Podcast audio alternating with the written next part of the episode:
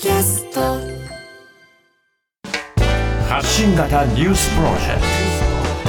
ト。荻上チキ。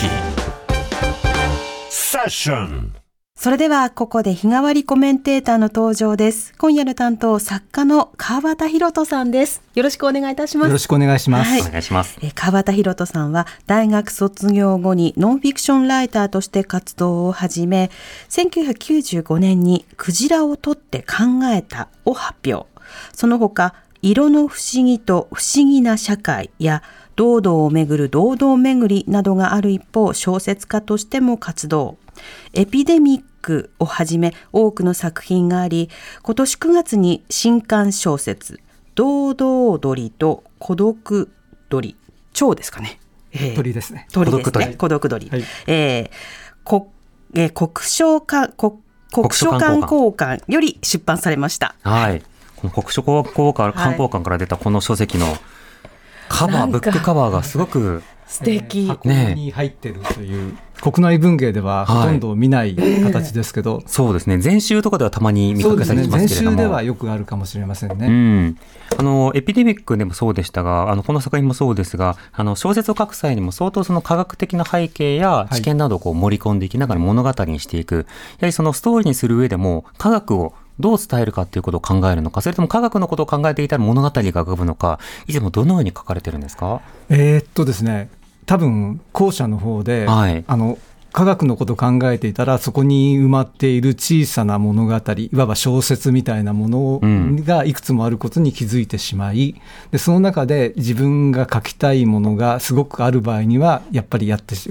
こうっていうふうなことになりますね。うんあの小説エピデミックの際には例えばあのそれこそコロナが起こる前だったのですが、はい実際にその感染症がこれから広がっていくぞ、まあ、拡大していくぞっていう中で、エピ要はその具体的な疫学の中はい。で手法を通じてどうやった感染ルートが広がっていったのかなとこうん。ううん特定していくっていう話でしたけれども、確かにこれはその人の人物の物語とか、うん。そこに向き合う人たちの葛藤とかそうしたものというのは確かに膨らんでいきそうなテーマではありますね。そうですね、あの時はね、あの SARS の流行といいますか、日本では本格的に入ってきませんでしたけど、うんあのまあ、あれもコロナウイルスの別の形ですけれども、それの流行があった後で、で実際、日本でもその実際の現場に行って、いろいろ頑張った方がいらして、うんで、それにインスパイアされた部分が大きいんですよね。はい。まあ、その後実際コロナに関しても本格的な拡大ということに日本でもなりましたけれども、はこの際川端さんどういうふうにご覧になってましたか？えーっとですね、最初の頃はあのフィールドの疫学っていうジャンルがあります。実際に感染の現場に行って、そこでどうやったらあの感染の連鎖を断ち切れるかみたいなことを、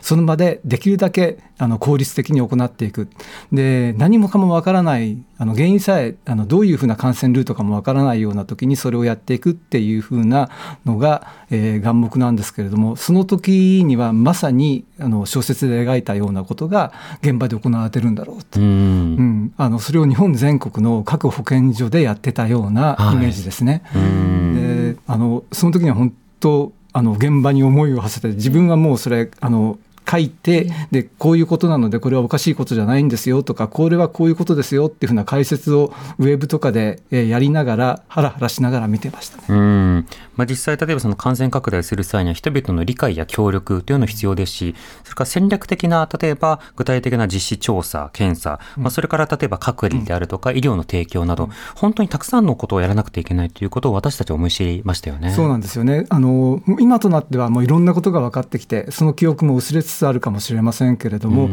えーそれはちゃんとあの記憶しておかなければならないことで、えー心の中にね留めておきたいことであり、まあ、実際にそれが機能しうる形で保存しておきたいですよね。うん、そうですよね。普段川端さんはあの、例えばいろんな科学的知見を得るときには、まあいろんな論文などをこう読まれたりすると思うんですけれども、はいはどういうところにこうアンテナを立てて、日々情報などをこう取得することが多いんでしょうか？あーあの僕ねそんなにマニア体質ではないので、はいあのソーシャルメディアが盛んになってきた後には自分が関心のある分野の人とつながるじゃないですか。うんうん。えそういう方が一回リツイートしたりのしてくれると、もうその後でわーっと1時間、2時間かけて自分で深掘りしてることがありますね。うんあこの論文はこれだったのかこれはこれかみたいなあのそういう深まりの仕方をあのするのであの今のソーシャルメディアの時代っていうのは大変ありがたいっていうか。そうですね、今例えば特定の学会のアカウントをフォローしたりすると発表されたものや、それから論文が次々とリンクされたり、で年に12回あるその論文のごあー学会のたびに、こうしたようなシンポジウムが開かれますっていうことを発信してくれたり、はいあとアブストラクトといって論文の要約をこう毎日のようにこう紹介してくれるような方もいらっしゃいますよね。そうなんですよね。あの今あのオープンアクセスの論文も増えてるし、うんあと J ステージに登録されるようなあの日本語の法文詞なんかはだいたい PDF をフリーで公開するようにどんどんなってきてるんで、はいそういう意味でも本当いい時代になってきましたよね。うん、オープンアクセスというのは有料で買うのではなくて、はい。無料で手に入ることができますし J ステージというのは、まあ、日本で、まあ、メジャーな、はい。えー論文掲載サイトということになっているのでその通りですまあ、何か論文を探すときにはとても有用はいだったメジャーりしますよね。な学会はそこに登録してできるだけそれを公開しようとしてます。うん、また今あの論文の分析や収集だけではなくてあのアブストラクト要は要約とか何に引用されたかを自動生成してくれるというかあの自動でまとめてくれる AI とかもあるじゃないですか。そうなんですよね。ねえうんあれびっくりですよね。だからもうちょっとステージが変わってきましたね。あうんの自分がこの仕事を始めてからもう随分ステージ変わったと思ってたんだけどまだ先があるみたいです。そうですね。ある一定程度の勉強というのは、あの AI などを使ってできるようにもなった。しかし、それの読み解き方が絶妙に間違っている際には、専門家でしかなかなかそれが違うということ、解説できないということもあったりするので、そうですね基礎的な知識は大事ですよね。あのやっぱりネットとかだだと体系的な知識みたいなものが身につかないじゃないですか。うん。だから例えばさっきの話題の疫学なんかでもあの疫学の教科テキストを最初から最後まで一度でも読んでいればあそこでそういうふうに微妙に違うところ行かないのにってこと結構多いですよね。うん。そうした一つ一つの知識というものが大事だということも、後ほどまた伺っていきたいと思います。はい。それでは川端さんと一緒にニュース振り返っていきたいと思います。ウクライナへの軍事侵攻を続けるロシアのプーチン大統領が22日、オンラインで開かれた G20、20の国と地域の首脳会議に出席しました。会合では、ウクライナ侵攻をめぐって和平交渉を拒否しているのはウクライナだと従来の主張を繰り返しました。これに対し岸田総理を含む各国の首脳はロシア軍の撤退などを求めましたが非難の応酬となり国際社会の分断が際立つ結果となりました。イスラエルとイスラム組織ハマスとの間で人質の一部解放と4日間の戦闘休止などを合意したことについてイスラエル側は現地24日までは始まらないと発表しました。イスラエルの複数メディアは、ハマスが戦闘停止の協定を批准していないことが遅れの理由だと伝えています。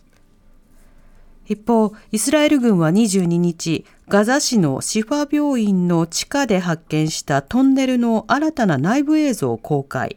ただ、そこがハマスの司令部かどうかは分かっていません。韓国の情報機関国家情報院は北朝鮮がロシアの支援を受けて偵察衛星の打ち上げに成功したという分析を明らかにしました。これは国家情報院から23日に報告を受けた韓国の国会議員が明らかにしたものです。宝塚歌劇団の俳優の女性が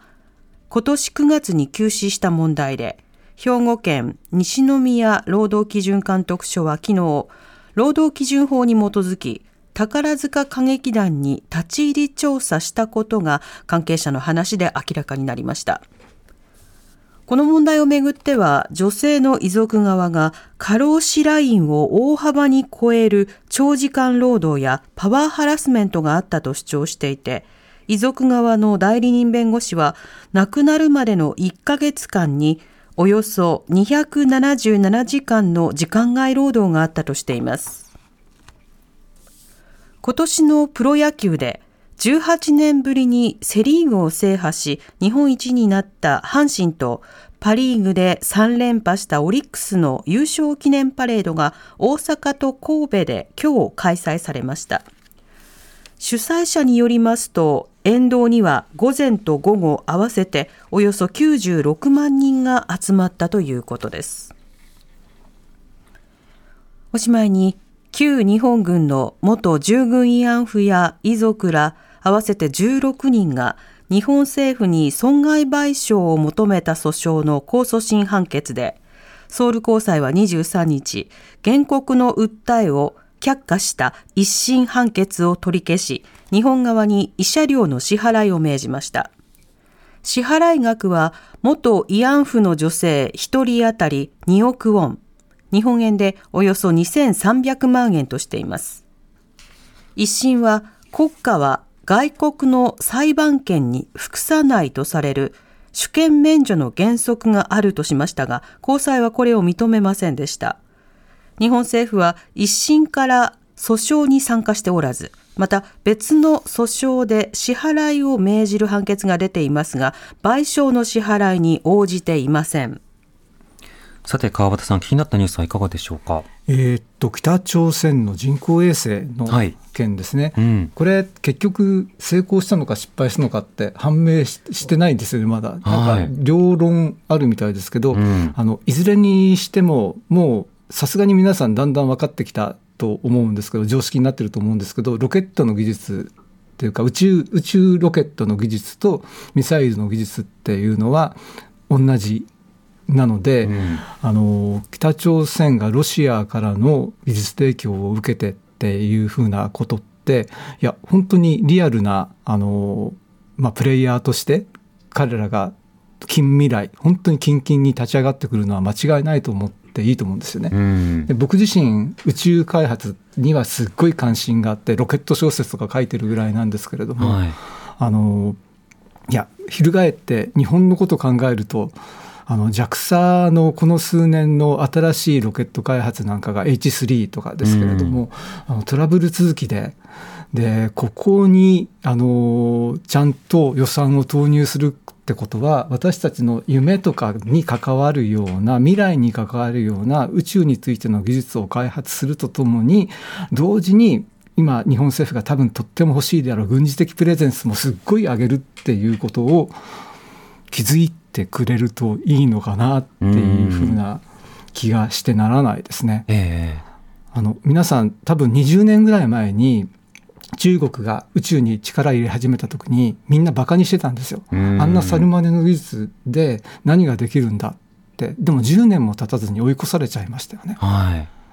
あのこの前インドの宇宙開発の関係者と語り合っていたら、え私たちは世界4番目の宇宙国だって言うんですよ。う。ん。はい。じゃあ三あのベストのトップ3って何だと思いますか、アメリカ、うん。ロシア、うん、あとじゃあ中国中国でです。もちろん中国です、うん。で4番目はインドだってああなぜかっていうと火星に行ってるから、あなるほど。うんうん。日本は火星のミッションはまだ成功させないので、うん。うんで反論できないじゃあ4番目は日本かって言ったら4番目は国とは言えないけどヨーロッパだろうってああ、地域として、相対としてということになるわけですね。はいなるほど。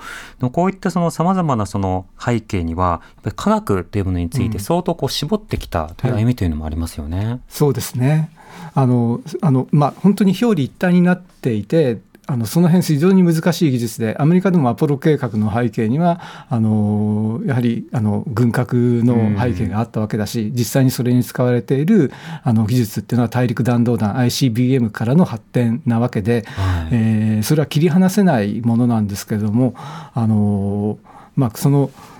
なんていうんですかね片側だけその防衛費云々みたいな時にあのそれにとらわれない、えー理解を得やすい形であのもっとプレゼンスを上げる方法ってあるのかあるのになって思ってしまいますね。うん、語り方というものに対してやっぱり一定の傾向というのが見て取れますよね。うん。ではこの後川端さんに気になるトピックスを伺うフロントラインセッションです。TBS Radio 荻上チキここからはフロントラインセッション。日替わりコメンテーターに今一番気になるトピックスについてお話しいただいています。今日は文筆家の川端博人さんです。よろしくお願いします。よろしくお願いしますお願いします。さて今日は新刊に合わせて堂々鳥などについて伺っていくんですが、まずは新刊のあらすじ、ナムさんお願いします。はい。それでは、堂々鳥と孤独鳥のあらすじご紹介しましょう。ステラー海牛、旅行バト、大海ガラス、そして堂々鳥と孤独鳥。自然豊かな房総半島南部の町で過ごした小学生の頃から絶滅動物を偏愛してきた科学記者の玉木と幼馴染でゲノム研究者になったケイナが20年ぶりに再会したことから物語は始まります。カリフォルニアで最先端のゲノム研究、脱絶滅に取り組むケイナに触発された玉木は、江戸時代に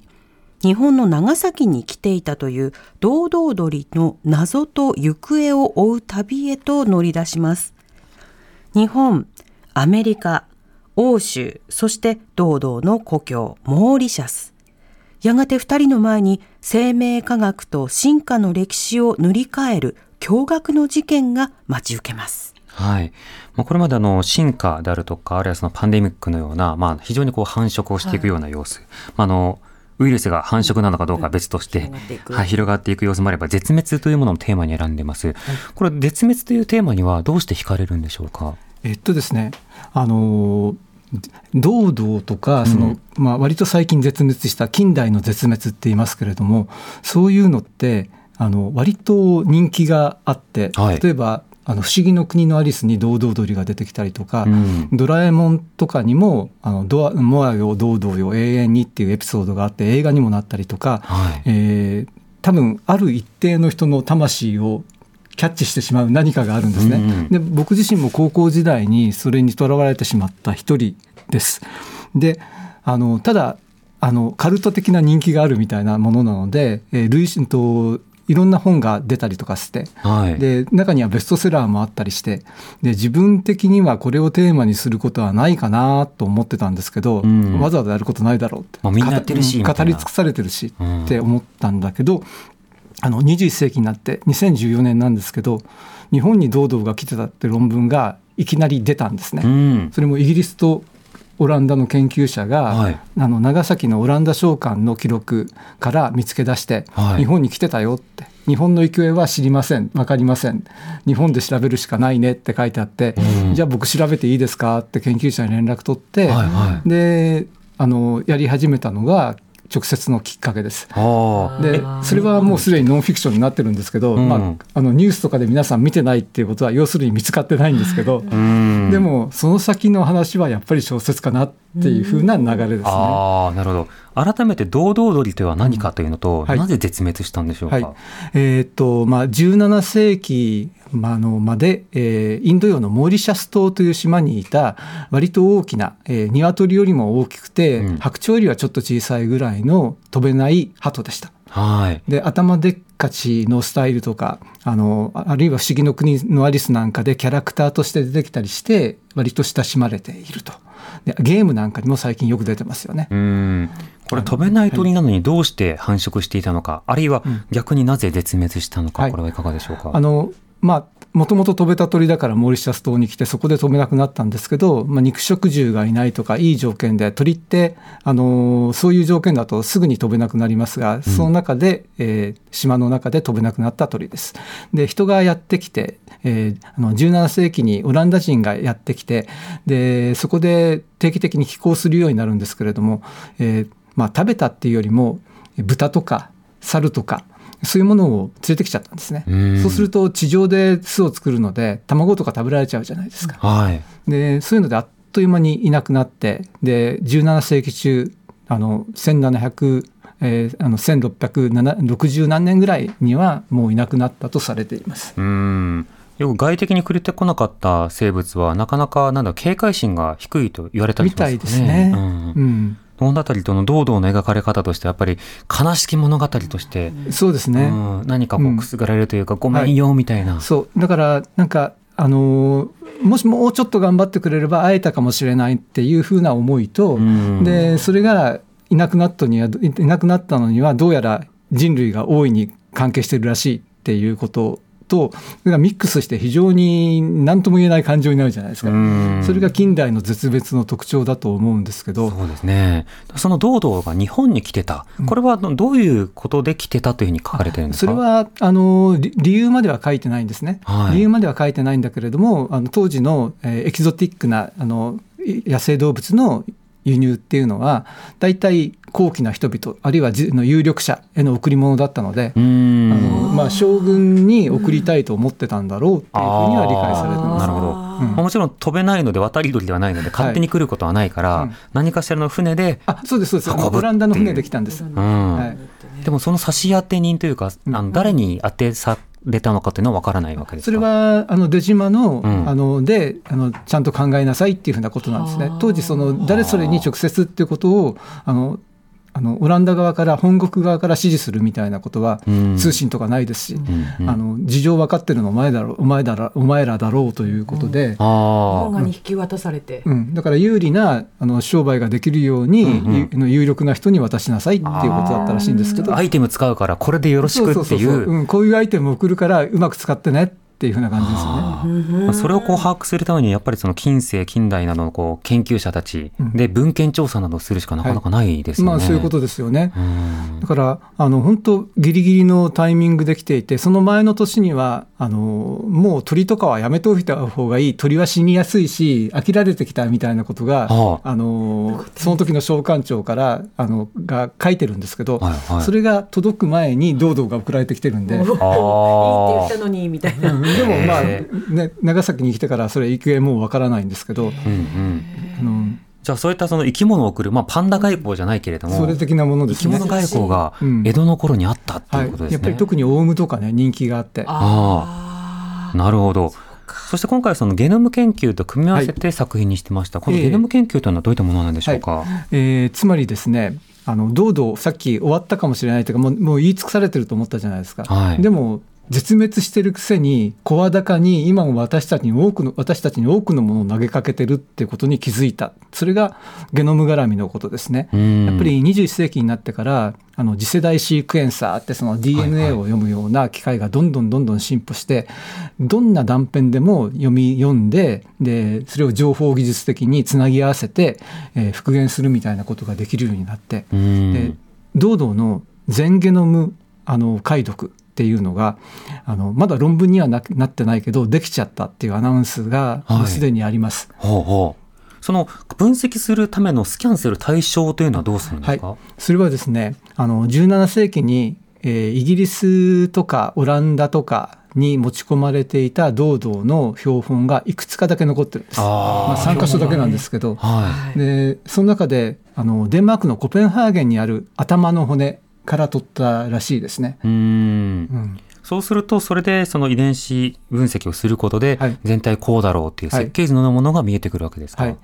でそうするとあの、まあ、あの鳩なので鳩の標準的なゲノム配列って生きてる鳩から分かりますよね。はい。それに対して堂々はこの遺伝子はこう変わってましたとでこれはこうこうでしたみたいなことが全部分かってるんですようね。ん。でそれを全部あの鳩の持ってる遺伝子と照合して堂々の遺伝子の特徴はこうだみたいな研究ができましたっていうふうなまだ結果は論文になってないんですけど。なるほど。これ今後なんですけど、今、脱絶滅、絶滅抑止という点で言うと、やっぱりレッドリストなどを作って、うん。で、まあ、守っていきましょう、保護していきましょう。で、あるいはシーズ、要は遺伝子などを残していきましょうっていうことになってるわけじゃないですか。はこれは今後変わっていく可能性もあるんですか、えーっとですねあの長期的に見ると変わっていく可能性はあります。あの脱絶滅っていう言葉が今出ましたけれどもあの堂々もあの鳩の遺伝子を堂々堂々が持ってる遺伝子にどんどん置き換えることで堂々っぽい鳩ができるんじゃないかって真剣にプロジェクト進めてる人がいるんですね。はい。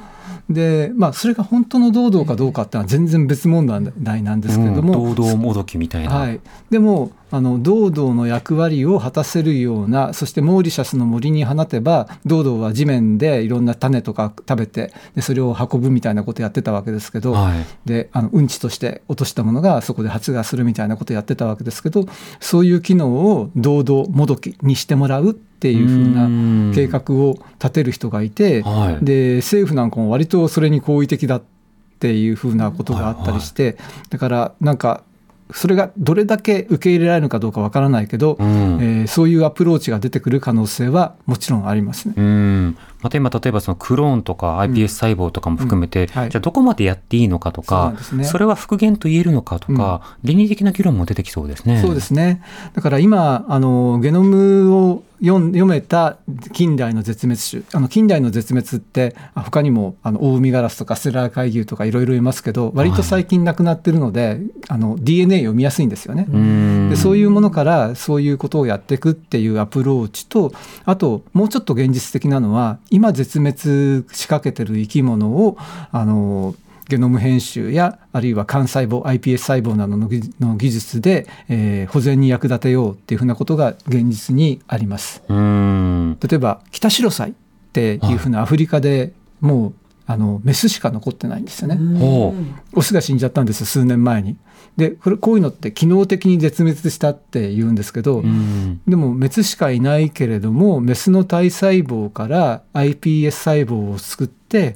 でそれからあの精子や卵子の元になるあの細胞を作っていけばはい。あのメスだけなのにオスの精子ができて繁殖可能に。可能になる可能性があるってこれって割と真剣にやられててうん日本の阪大のチームとかがすごくコミットしてますね。うんうんそうなった時にこの生物についてのまあ線引きもさることながらやっぱり私たちは問答や対話が必要になるわけですねその通りです。だからこそこのフィクションの作品の中ではその対話がはい。行われているということで、ぜひ手に取ってほしいなと思います。はい。